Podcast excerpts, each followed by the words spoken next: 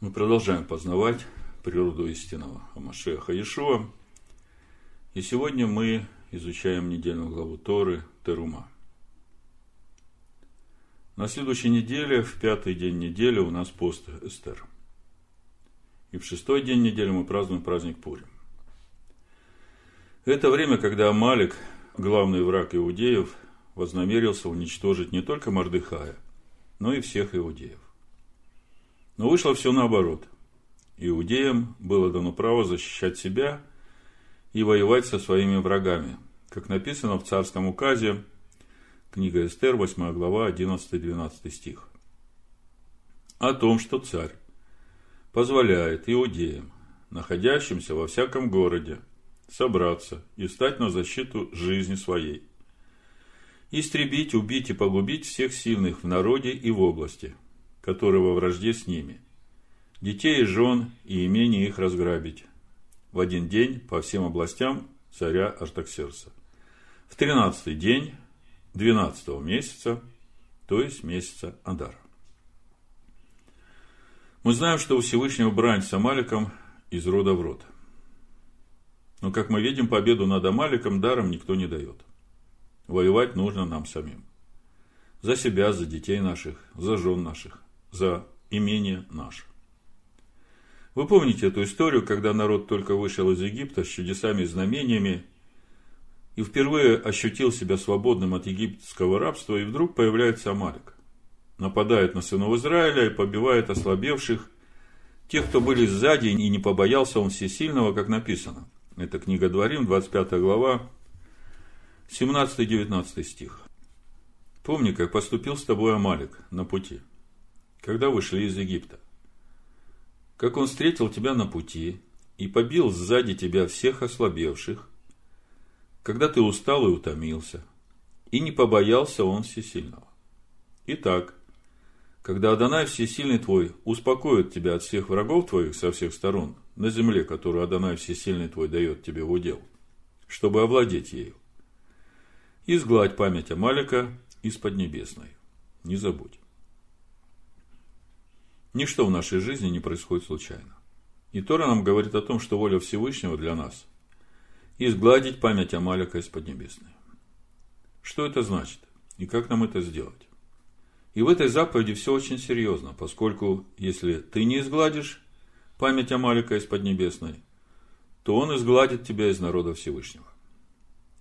И думаю, совсем не случайно сегодня, именно накануне праздника Пурим, мы изучаем недельную главу Терума, в которой Всевышний начинает говорить о том, как построить ему место, где он будет обитать в этом мире. И возникает вопрос, а какая может быть связь между строительством обители для Всевышнего и праздником Пурим? Какая связь может быть между строительством скини для Всевышнего и нашей войной с Амаликом?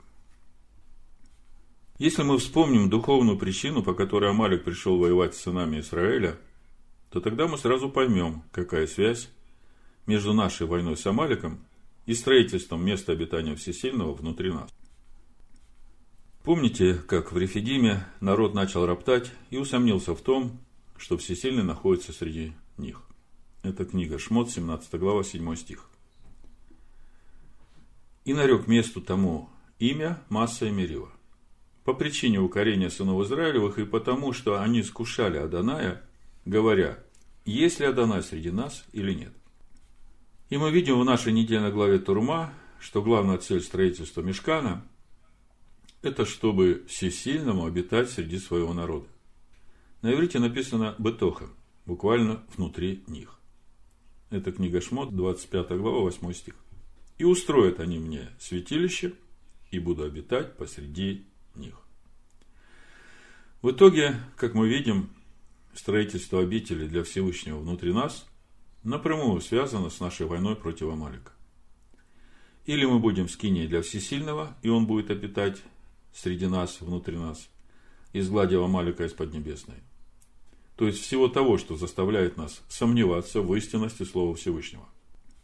Или Амалик уничтожит нас и наших жен, и наших детей, и наше имение разграбит. Ну а то, насколько важна сама по себе тема строительства мешкана для Всевышнего, говорит нам тот факт, что если созданию этого мира в Торе посвящена только одна глава, как говорят мудрецы, и также раскрытию Всевышнего в этом мире, когда он объявил свой завет для человека, тоже посвящена только одна глава, то строительству Мешкана посвящено целых 13 глав книги Шмот. И уже сам факт того, что столько места в Торе отводится вопросу строительства Мешкана, говорит нам о том, насколько важна эта тема для Всевышнего и для нас. Важна именно потому, что, по сути, если говорить о духовном, то речь идет об исполнении замысла Всевышнего по сотворению человека по образу и подобию Всевышнего. Другими словами, Амалик противостоит замыслу Всевышнего, и только от нас зависит, исполнится ли замысел Всевышнего именно в жизни каждого из нас. Мы видим, что книга Шмот начинается с освобождения сынов Израиля из египетского рабства. И заканчивается тем, что поставлена скиния, и слава Всевышнего наполнила эту скинию. Другими словами, это образы того, как Всевышний выводит нас из-под власти греха и в конечном итоге делает нас обителю для себя, облекая нас в свою славу, становясь нашим всесильным. И сегодня мы будем говорить о том, как на этом пути в славу Всевышнего мы воспринимаем сами себя. Что мы думаем о самих себе. Ведь от того, что мы думаем о себе и как мы воспринимаем себя, напрямую зависит то, кем мы являемся и какую славу являем в этом мире. В Торе мы скоро будем читать о том, как Маше пошлет разведчика в обетованную землю. Это были уважаемые люди в обществе израильском. Люди, свободные от египетского рабства. Стоявшие у горы Харив и слышавшие десять речений Всевышнего и вступившие с ним в завет. И вот в их жизни наступил самый торжественный момент. Им доверено пойти осмотреть обетованную землю, чтобы потом прийти к своему народу и повести каждому свое колено в обетованную землю, зная путь. И я повторяю, все ведь это образы для нас. И что мы видим? Те, кто видели чудеса избавления в Египте, те, кто посоху перешли Тростниковое море, те, кто были свидетелем раскрытия Всевышнего в этом мире и слышали его десять речений, приходят из опитованной земли и говорят, земля хорошая, но там живут великаны, и потому народ Всевышнего не сможет завоевать эту землю. Потому что они, эти посланники говорят о себе, были в своих глазах перед сынами инаковыми, как саранча. То есть они сами себя считали маленькими букашками перед сынами инаковыми. А в итоге то, что они думали о себе, именно так воспринимали их и те великаны, которые жили в обетованной земле, как об этом написано в книге Бамидбар, 13 глава, 33-34 стих и распускали худую молву о земле, которую они осматривали, между сынами Израилевыми, говоря, земля, которую мы проходили для осмотра, есть земля, поедающая живущих на ней. И весь народ, который видели мы среди ее, люди великорослые. Там видели мы и исполинов сынов Инаковых от исполинского рода. И мы были в глазах наших перед ними, как саранча. Такими же были мы и в глазах их. Другими словами, можно быть рожденным свыше, быть в завете со Всевышним через веру в Ишуа Машеха, войти в обетованную землю и при этом продолжать иметь рабское мышление и оставаться жить в своих страхах, фобиях, даже боясь взглянуть на обетованную землю, не говоря уж о том, чтобы завоевать ее, изгнав из себя все эти страхи и рабские мысли – восприятии самого себя. Апостол Павел говорит нам о том, что все мы, принявшие в свое сердце Ишуа Машеха, являемся храмами Святого Духа. 1 Коринфянам 6 глава, 19-20 стих написано «Не знаете ли, что тела ваши – суть храм живущего у вас Святого Духа, которого имеете вы от Всесильного, и вы не свои? Ибо вы куплены дорогою ценою, Посему прославляйте Всесильного и в телах ваших, и в душах ваших, которые суть Всесильного. Другими словами, с тех пор, как мы уверовали в искупительную жертву Ишуа Машеха и получили рождение свыше, мы уже не саранча, мы уже не маленькие букашки. Мы дети Всесильного. Мы стали храмами живущего у нас Духа Святости, который есть Дух Амашеха, живущий Духом Всесильного. И мы уже не принадлежим себе, мы куплены Всевышним, за нас заплачена высокая цена, мы являемся собственностью Всевышнего. Другое дело, что мы не сразу становимся взрослыми. Есть время владенчества, когда мы еще более плоские, чем духовные. Есть время, когда мы уже становимся юношами и уже победили лукавого. Есть время зрелости, когда мы приходим в полноту возраста Машеха через познание его, как об этом нам говорит апостол Иоанн. Первое послание Иоанна, 2 глава, 13 стих. «Пишу вам, отцы, потому что вы познали сущего от начала. Пишу вам, юноши, потому что вы победили лукавого. Пишу вам, отроки, потому что вы познали Отца. Но в любом из этих духовных возрастов мы являемся храмами живущего у нас Духа Амашеха. А Дух Амашеха – это тот же самый Дух, который жил в Иешуа. А значит, дела, которые делал Он, или точнее Амашех через Него, такие же дела Амашех может делать и через нас, ибо Он тот же самый живет в нас. Но если мы будем продолжать думать о себе, уже войдя в обетованную землю, что мы саранча, то можем ли мы в таком случае делать дела, которые делал Он, и явить славу Всевышнего в этом мире, и прославить Его в телах наших и в душах наших? Сто процентов не можем. Если будем продолжать думать о себе, что мы все такие же маленькие букашки, не способные победить этих великанов, захвативших обетованную землю, нашу душу человеческую. По сути, если мы будем продолжать думать о себе как о маленьких букашках в кавычках, то это равносильно тому, что мы говорим, а что, разве есть всесильный среди нас? Что же нам нужно для того, чтобы начать думать о себе так, как говорит о нас Слово Всевышнего? Как нам думать о себе так, чтобы не повторить грех разведчиков? Чтобы не испугаться этих великанов, которые пытаются контролировать наши души и держать нас в страхе? Все дело в том, что как только мы перестанем думать о себе как о букашках в кавычках, то эти великаны в кавычках в миг перестанут быть великанами в наших глазах.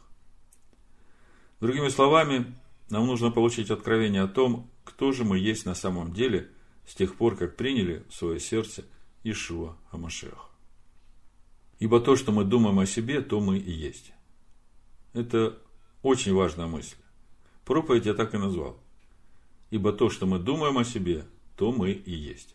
Именно эта мысль поможет нам освободиться от этого рабского восприятия самих себя, от думания о себе как о чем-то никчемном и беспомощном. Апостол Яков нам говорит, 5 глава, 17-18 стих. Илья был человек, подобный нам, и молитвой помолился, чтобы не было дождя. И не было дождя на земле три года и шесть месяцев. И опять помолился, и небо дало дождь, и земля произрастила плод свой. Другими словами, Илья был человек, подобный нам, из плоти и крови. Весь вопрос в том, что он думал о себе. Апостол Павел говорит нам о том, что мы куплены дорогой ценой, и мы уже не принадлежим себе. Мы являемся храмами Духа Святого, и вся наша жизнь теперь должна прославлять Всевышнего и в наших мыслях, и в наших словах, и в наших делах. А для этого нам нужно дать себе место Слову Всевышнего и воспринимать себя так, как говорит об этом Слово Всевышнего. И еще апостол Павел говорит нам, что нам нужно строить себе этот храм. А суть строительства именно в том, чтобы обновить мысли своей души и привести их в соответствие тому, что говорит Слово. По сути, это и есть наша война с Амаликом. 1 Коринфянам 3 глава, 10-17 стих апостол Павел говорит – я, по данной мне от всесильного благодати, как мудрый строитель, положил основание, а другой строит на нем. Но каждый смотри, как строит. Ибо никто не может положить другого основания, кроме положенного, которое есть Иешуа Амашех. Строит ли кто на этом основании из золота, серебра, драгоценных камней, дерева, сена, соломы, каждого дела обнаружится, ибо день покажет, потому что в огне открывается, и огонь испытает дело каждого, каково оно есть. У кого дело, которое он строил, устоит, тот получит награду. А у кого дело сгорит, тот потерпит урон. Впрочем, сам спасется, но так как бы из огня. Разве не знаете, что вы храм Всесильного, и Дух Всесильного живет в вас? Если кто разорит храм Всесильного, того покарает Всесильный. Ибо храм Всесильного свят, а этот храм вы. Итак, храм Всесильного у нас можно строить только на основании, которое есть Ишуа Машех. Но при этом мы видим, что можно строить из разных материалов. Золото, серебра, драгоценных камней, дерева, сена, соломы. А еще мы видим, что можно не только строить, но и разрушать этот храм внутри себя – если кто будет разрушать этот храм внутри себя, того покарает Всевышний. И возникает вопрос, а как правильно строить, чтобы при этом не разрушать? Как-то в одной из проповедей мы говорили о том, почему, когда Всевышний выводил свой народ из Египта, то фараона и египтян погубил в раз, а вот с Амаликом у Всевышнего брань из рода в род. Почему бы и Амалика не уничтожить в один миг, как это было с фараоном? И мы говорили о том, что от внешнего рабства суть от зависимости, родовых проклятий, которые порабощали человека. Всевышний освобождает уверовавшего через Ишуа Машеха сразу. А вот с Египтом внутри нас, у Всевышнего, а значит и у нас, брань из рода в род. Поскольку Всевышний не берет власти над волей человека. Человек должен сам решать, как ему поступать. И мы видим, что Амалик – это именно тот враг, который не боится нападать на народ Всевышнего – и побивает всегда тех, кто находится на краю стана. Другими словами, если ты продолжаешь думать о себе, что ты по-прежнему саранча, то ты уже являешься потенциальной жертвой для Амалика. А по сути это и есть путь к разрушению храма внутри тебя. А за такие вещи уже придется отвечать перед Всевышним, как написано, «Разве не знаете, что вы храм Всесильного? И Дух Всесильного живет в вас». Если кто разорит храм всесильного, того покарает всесильный, ибо храм всесильного свят, а этот храм вы.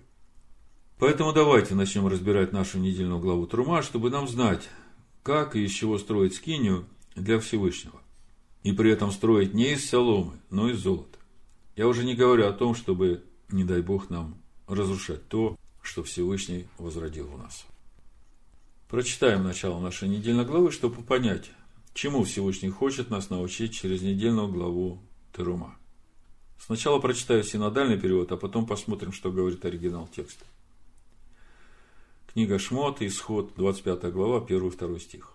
«И сказала Данай Маше, говоря, «Скажи сынам Израилевым, чтобы они сделали мне приношение от всякого человека, у которого будет усердие, принимает приношение мне». На иврите эти стихи звучат так. В ядабер Адана эль Маше лемор. Дабер бней Израиль, вейкху ли терума. Меет коль иш, иш ашер еддевену, либот икху эт терумать. Мы уже не первый раз и не первый год разбираем эту недельную главу. Я просто напомню вам несколько важных моментов из того, что Всевышний нам уже открыл. Начнем с того, что Всевышний говорит «Вейкху ли терума». В синодальном переводе «сделали мне». Первый момент, то, что обращает на себя внимание, то если речь идет о пожертвовании, которое нужно сделать для строительства переносного храма, то, как мы знаем, пожертвования обычно дают, а не берут. Но в тексте Торы стоит слово «вайху» от глагола «лаках», главный смысл которого – брать. Это по стронгу 39.47. Вопрос.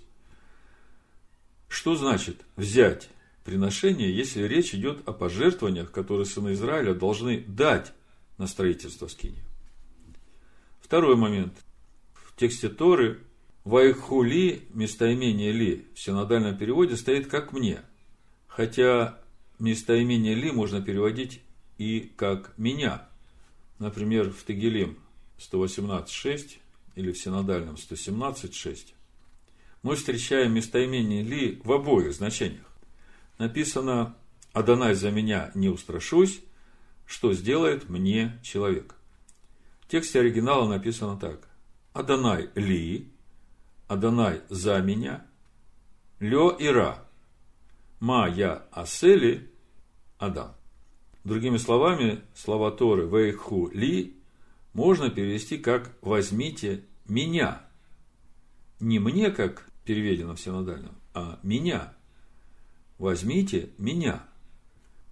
Третий момент – это само слово терума. По стронгу 86.41. Дар, приношение, жертва, дань. Это слово образовано от глагола «рум», который говорит о возвышении. И вместе с тем у этого глагола есть еще значение «отнимать» и «забирать». Это по стронгу 73.11. Поднимать, возвышать, возносить, превозносить, отнимать, забирать. Другими словами, когда Всевышний говорит сынам Израиля «Вейху ли терума», то это значит, что главным строительным материалом в строительстве скини Всевышнего, который должны взять сыны Израиля, должен быть сам Всевышний. И сам текст Торы подтверждает нам это понимание. В 8 стихе 25 главы книги Шмот Всевышний говорит, «И устроят они мне святилище, и буду обитать посреди их».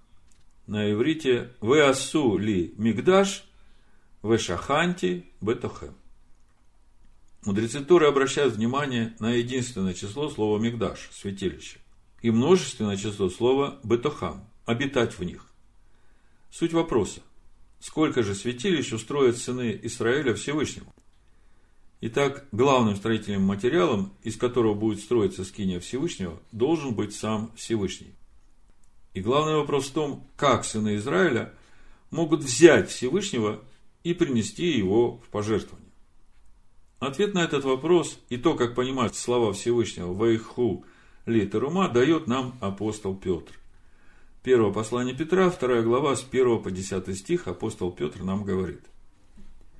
Итак, отложив всякую злобу и всякое коварство, и лицемерие, и зависть, и всякое злословие, как новорожденные младенцы, возлюбите чистое словесное молоко, дабы от него возрасти вам во спасение. Ибо вы вкусили, что благ всесильный. Приступая к нему, Иешуа Машеху, камню живому, человеками отверженному, но всесильным избранному, драгоценному, и сами, как живые камни, устрояйте из себя дом духовный, священство святое, чтобы приносить духовные жертвы, благоприятные всесильному, Иешуа Амашех.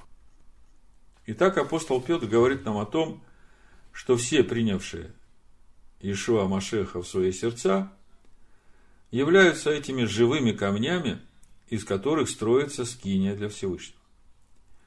И чтобы нам быть пригодными камнями для строительства скинии Всевышнего, нам самим нужно устроять из себя дом духовный, священство святое.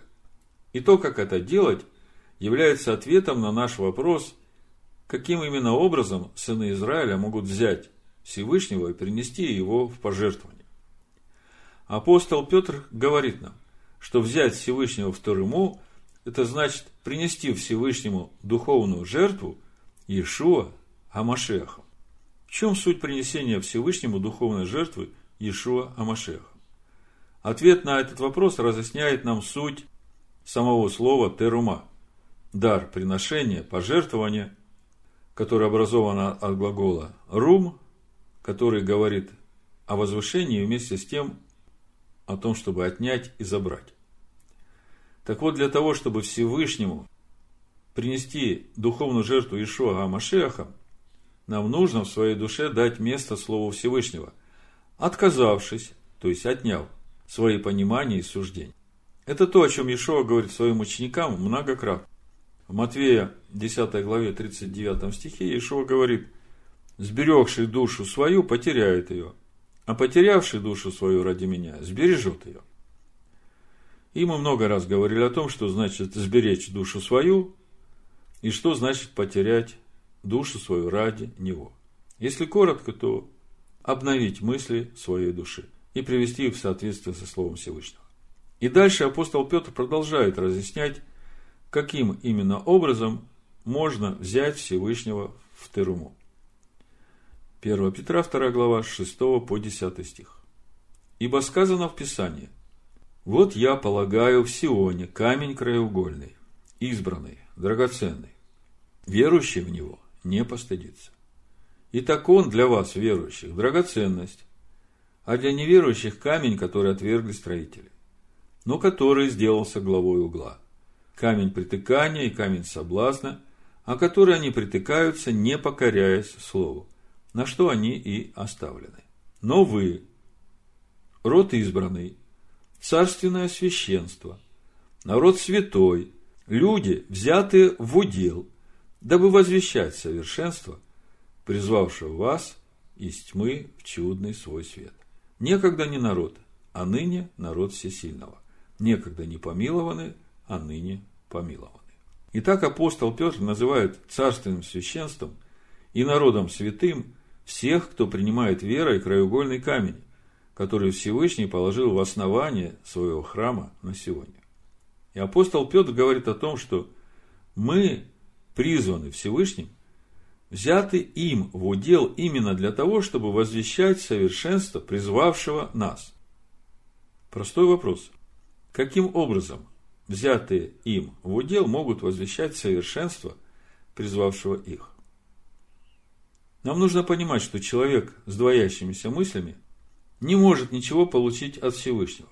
И поэтому не может в этом мире явить, возвещать совершенство призвавшего их. Вот что об этом говорит апостол Яков. Первая глава, 2 по 8 стих. «С великой радостью принимайте, братья мои, когда впадаете в различные искушения, зная, что испытание вашей веры производит терпение. Терпение же должно иметь совершенное действие, чтобы вы были совершенны во всей полноте, без всякого недостатка. Если же у вас недостает мудрости, то допросит у Всесильного, дающего всем просто и без упреков, и дастся ему. Но допросит с верою, немало не сомневаясь, потому что сомневающийся подобен морской волне, ветром поднимаемой и развиваемой. Да не думает такой человек получить что-нибудь от Адоная. Человек с двоящимися мыслями не тверд во всех путях своих. Человек с двоящимися мыслями – это и есть наше больное место. То мы танцуем, как Давид, то чуть-чуть прижало нас через испытания и мы уже поникли и стали в своих глазах маленькими букашками. Нам надо разобраться с собой. Ведь мы куплены дорогой ценой, мы уже не свои. И Амашиах живет в каждом из нас. Многие, читая о тех чудесах, которые делал Иешуа во время своего первого прихода, думают, что они связаны именно с тем, что Всевышний дает ему это делать, чтобы доказать всем, что он и есть Амашех. По крайней мере, такой вывод можно сделать из самих слов самого Иешуа. Это Лука, 7 глава, 19-23 стих. Написано. Иоанн, призвав двоих из учеников своих, послал к Иешуа спросить, «Ты ли тот, который должен прийти, или ожидать нам другого?» Они, придя к Иешуа, сказали, Иоанн Креститель послал нас к тебе спросить, «Ты ли тот, которому должен прийти, или другого ожидать нам?» А в это время он многих исцелил от болезней и недугов, и от злых духов, многим слепым даровал зрение, и сказал им Иешуа в ответ, «Пойдите, скажите Иоанну, что вы видели и слышали. Слепые прозревают, хромые ходят, прокаженные очищаются, глухие слышат, мертвые воскресают, нищие благовествуют, и блажен, кто не соблазнится о мне». Но вместе с тем мы видим, как сам Иешуа наделяет властью своих учеников исцелять больных, изгонять бесов, воскрешать мертвых. А они, как мы знаем, еще только в начале своего пути. То есть, с одной стороны, мы видим, что все эти чудеса и знамения, которые делает Иешуа, и исцеление, и воскрешение мертвых, и возвращение зрения слепым, все это связано с тем, чтобы дать свидетельство всем, что он и есть тот Машех, как он об этом говорит Иоанну Крестителю погружающим. А с другой стороны, мы видим, как он наделяет властью своих учеников исцелять больных, исцелять бесов, воскрешать мертвых. Он говорит, нищие благовествуют. Хотя мы видим, что ученики его только в начале пути познания его. Евангелие от Матвея в 10 главе мы читаем о том, как Ишуа посылает своих учеников, которые, в общем-то, только стали на путь познания его. И Иешуа там говорит, Матфея 10 глава, 7-8 стих. «Ходя же проповедуйте, что приблизилось Царство Небесное. Больных исцеляйте, прокаженных очищайте, мертвых воскрешайте, бесов изгоняйте, даром получили, даром давайте». А дальше мы видим, как Ишо уже посылает 70 своих учеников, которым также говорит о том, чтобы они проповедовали Царство Всевышнего, то есть несли проповедь учение о свете, проповедовали Тору и при этом исцеляли больных. Это Лука 10 глава, с 1 стиха по 9. После сего избрал господин других 70 учеников и послал их по два перед лицом своим во всякий город и место, куда сам хотел идти. И сказал им, жатвы много, а делателей мало. Итак, молите господина жатвы, чтобы выслал делателей на жатву свою. Идите, я посылаю вас, как акцию среди волков. Не берите ни мешка, ни сумы, ни обуви, и никого на дороге не приветствуйте. В какой дом войдете, сперва говорите мир дому сему, а если будет там сын мира, то почает на нем мир ваш, а если нет, то к вам возвратится. В доме же том оставайтесь, ешьте и пейте, что у них есть, ибо трудящийся достоин награды за труды свои. Не переходите из дома в дом. И если придете в какой город и примут вас, ешьте, что вам предложат, и исцеляйте находящихся в нем больных. И говорите им, приблизилось к вам Царство Божие. Также, если мы смотрим дальше Писание, жизнь учеников, в книге Деяний, уже после воскресения Иешуа, мы видим, как Стефан совершает великие чудеса и знамения в народе. Это книга Деяния, 6 глава, 7-8 стих написано. «И Слово Божие росло, и число учеников весьма умножалось в Иерусалиме. И из священников очень многие покорились вере. А Стефан, исполненный веры и силы, совершал великие чудеса и знамения в народе. Вот это сочетание исполненной веры и силы, это как раз следствие того, что мы думаем о себе. Дальше мы видим, как через Филиппа совершаются великие силы и знамения. Это Деяние 8 глава 6-7 стих. Написано, народ единодушно внимал тому, что говорил Филипп, слыша и видя, какие он творил чудеса. Ибо нечистые духи из многих одержимых ими выходили с великим воплем, и многие расслабленные и хромые исцелялись. Дальше мы видим, как апостол Петр воскрешает из мертвых Тавифу. Потом апостол Павел исцеляет начальника острова Милит Публия и многих жителей этого острова. Это книга Деяний, 28 глава, 8-9 стих. Написано, отец Публия лежал, страдая горячкой и болью в животе. Павел вошел к нему, помолился и, возложив на него руки свои, исцелил его. После всего события и прочие на острове, имевшие болезни, приходили и были исцеляемы. Также мы видим, как просто тень Петра исцеляла больных. Это Деяние, 5 глава, 14-16 стих. Верующих же более и более присоединялось к Господу множество мужчин и женщин, так что выносили больных на улице, полагали на постелях и кроватях, дабы хотя бы тень проходящего Петра осенила кого из них. Сходились также в Иерусалим многие из окрестных народов, неся больных и нечистыми духами одержимых, которые и исцелялись все. Вот это слово «все» меня впечатляет.